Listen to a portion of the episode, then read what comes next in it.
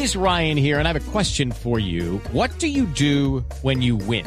Like, are you a fist pumper? a woohooer, a hand clapper, a high fiver. I kind of like the high five, but if you want to hone in on those winning moves, check out Chumba Casino. At ChumbaCasino.com, choose from hundreds of social casino style games for your chance to redeem serious cash prizes. There are new game releases weekly, plus free daily bonuses. So don't wait. Start having the most fun ever at ChumbaCasino.com. No purchase necessary. BGW. Void were prohibited by law. See terms and conditions. 18 plus. 3 de la tarde, 31 minutos. Las noticias, las más importantes a esta hora en Blue Radio. El Partido Verde descartó una alianza con el Polo Democrático para la alcaldía de Bogotá y anunció su pleno respaldo a Carlos Vicente de Rú. La noticia con María Juliana Silva.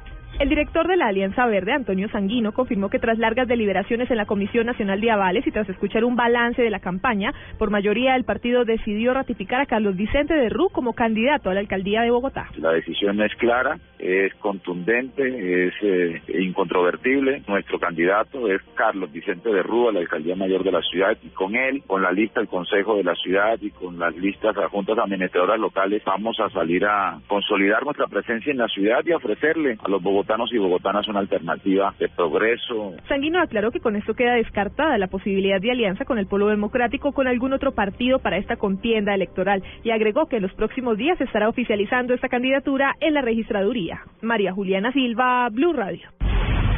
Más noticias a esta hora en Blue Radio. En Bogotá, en estos momentos persiste el cierre total de la avenida Circunvalar con calle 85 sentido sur-norte, mientras son retirados los vehículos que se vieron involucrados en un choque múltiple que dejó seis personas lesionadas.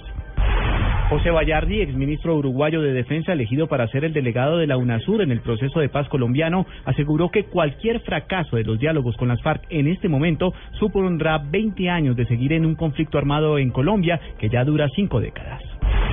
Se reanuda a esta hora en los juzgados de Palo Quemado la audiencia de imputación de cargos contra las 13 personas capturadas señaladas de ser supuestas responsables de atentados cometidos en Bogotá en el año 2014 y disturbios en la Universidad Nacional en mayo de este año. La Fiscalía ya ha culminado la imputación de 10 de los 13 capturados.